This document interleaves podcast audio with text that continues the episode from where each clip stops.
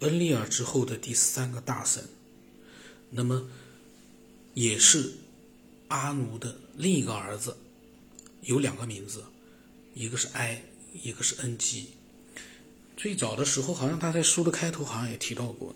那么他他说呢，和他的哥哥恩利尔一样，恩基呢也是天上和地上的神，也是从天国来到了地球。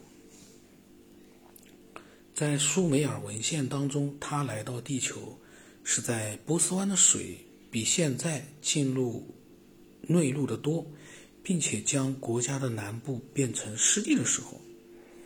那么埃这个名字呢？因为他两个名字嘛，埃的名字呢是水房，说他呢是一个工程大师，设计并监管了运河以及河堤的修筑，还有湿地的排水工程。他喜欢在这些水道上划水。特别是湿地上这些水域，作为他的符号，象征着他的家。他在湿地的边缘修建了一座城市，并将他的大宅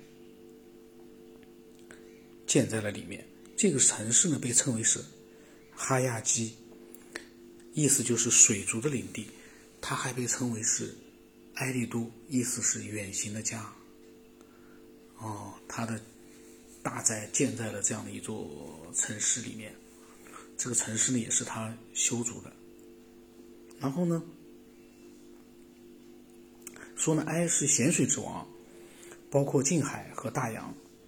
苏美尔的文献当中反复的提到，在很早之前，三个大神分配领土的时候呢，海洋给了恩基，他是地上的王子，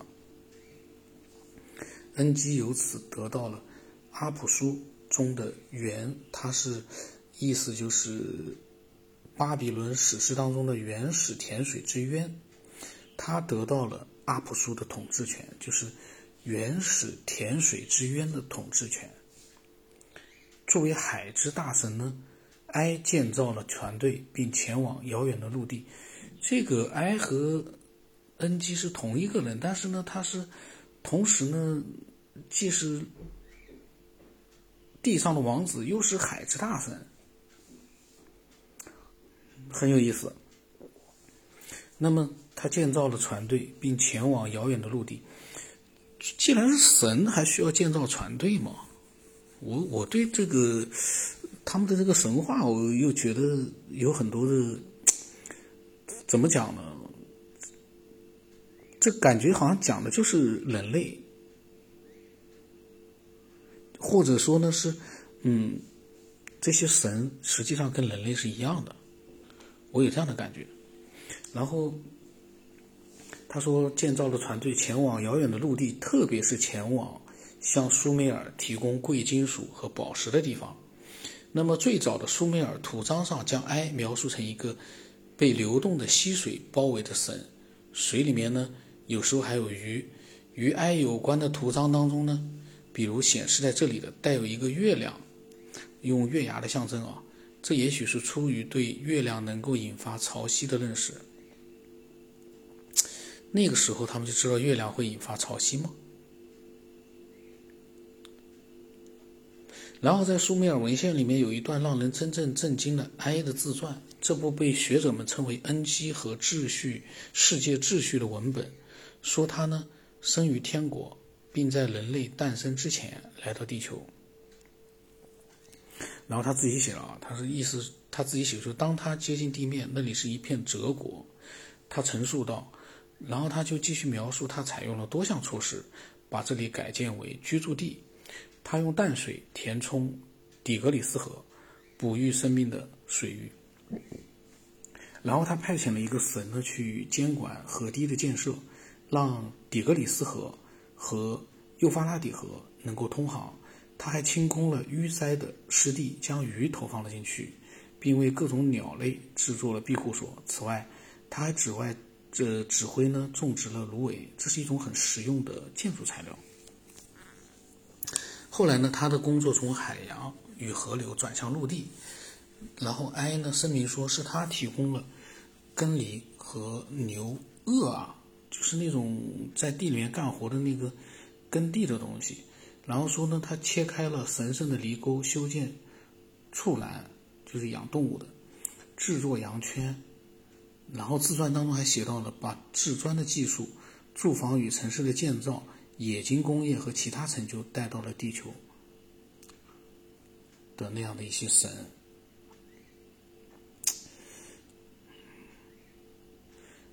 我发现西秦啊，嗯，他是对这些神话是入迷了嘛？他，嗯，他的着眼点难道只是神话吗？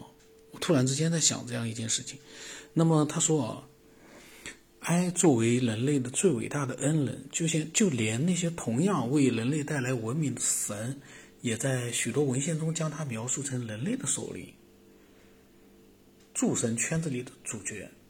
然后在苏美尔和阿卡德的大文大洪水文献当中呢，当然也包括在了圣经当中都有类似的描述，说埃呢后来无视众神的决定，让一个值得信任的跟随者，就是美索不达米亚的诺亚逃脱了灾难。哦，诺亚方舟也是埃的一个追随者。实际上，他说苏美尔和阿卡德文献乃至旧约。都认为神或者是众神蓄意制创造的人类，而埃是一个关键人物，他是众神的科学领袖，是他制定了创造人类的方式和过程，因为这种创造而产生了人和神这一全新的关系，所以难怪是埃而非别的神带领亚达帕，就是因为呃埃的英明英明而创造的模范人类。在阿努的天国之家里，无视众神要扣留人类永恒生命的决定，从而保留了人类的一脉。这句话呢，说实话比较还比较绕口。是埃带领了亚达帕，在阿努的天国之家里无视众神要扣留人类永恒生命的决定，从而保留了人类的一脉。那么他说，哀之所以站在人类这边，是因为他自己也参与创造了人类，还是另有什么具有深意的动机呢？这个呢，我觉得这些问题跟呃未来要描写的他要描写的是一些话题有关系吗？因为嗯，按照他现在所写的，这个哀倒是成了一个。人类的创造者之一，他参与了创造人类。神创造了人类，那么他是众神的科学领首领，制定了创造人类的方式和过程。那也就是说，从我们人类的起源来说，按照西行这样讲啊，这个 I 也就是 NG 啊，是一个非常重要的角色，因为是他制定了怎么样来创造人类的这样的一个方式，还有。创造当中的一些各种各样的过程，这方面呢，就是说他，呃，懂得比别的神更多，因为他是科学首领嘛。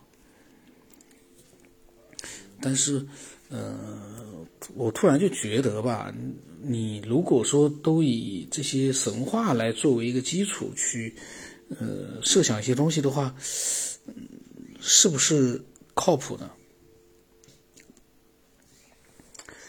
因为这些神话是人类去谱写的，那么人类去写，就存在一个问题：你可能自己根本就不知道到底怎么回事，但是你去编造了一些自己想象当中的，呃，一个世界，比如说神的世界。但是呢，有一点不得不承认啊，几千年前他们就写出了这样的一些神话故事，很厉害的。就说他们，我就，假如真的像我设想的一样，这个神话故事是人类创造出来的，另外一个幻想中的世界，那么有一点，这个创造是很厉害的，因为创造一个另外的世界很难的。你就像我有的时候想创造一些，去想一些小说的情节，但是你要是去创造一个大家都能够觉得有一定真实度的，就是看上去啊。蛮真的那样的一些幻想、科幻或者是神话，其实还蛮不容易的。就是他能够，嗯，把所有的里边的这些人物关联在一起、串联在一起，然后又跟人类的诞生的结合在一起，其实蛮难的。那么不管如何吧，呃，我觉得我们现在只能把西秦的这本这一系列的关于地球的编年史的这样的一些内容啊，把它一点点的必须要看下去，没办法了，因为虽然说可能有些内容我我自己觉得吧，好像嗯存在一些疑问，但是呢，嗯，西秦他既然在五十年前他。做出了这样的一些研究，包括他得到了一些什么样的结论？五十年前啊，我们五十年后的人类去看，嗯，首先一个要尊重他的各种各样的一个，嗯，研究的，不能说是结结果吧，因为我还没看到后面他的一个研究过程，要尊重，因为他是在。很多呃史料，这也算算是古代的一些书籍史料的基础上，他呢去去研究的，蛮牛的。到时候我接着啊继续往下的去，嗯，去看看他到底写了一样什么样的一些内容。我感觉他已经慢慢的在深入到呃我们所关心的内容了，就是人类的一些东西了。你之前的全部确实讲的大多数是神。我感觉呢有点太虚无缥缈了。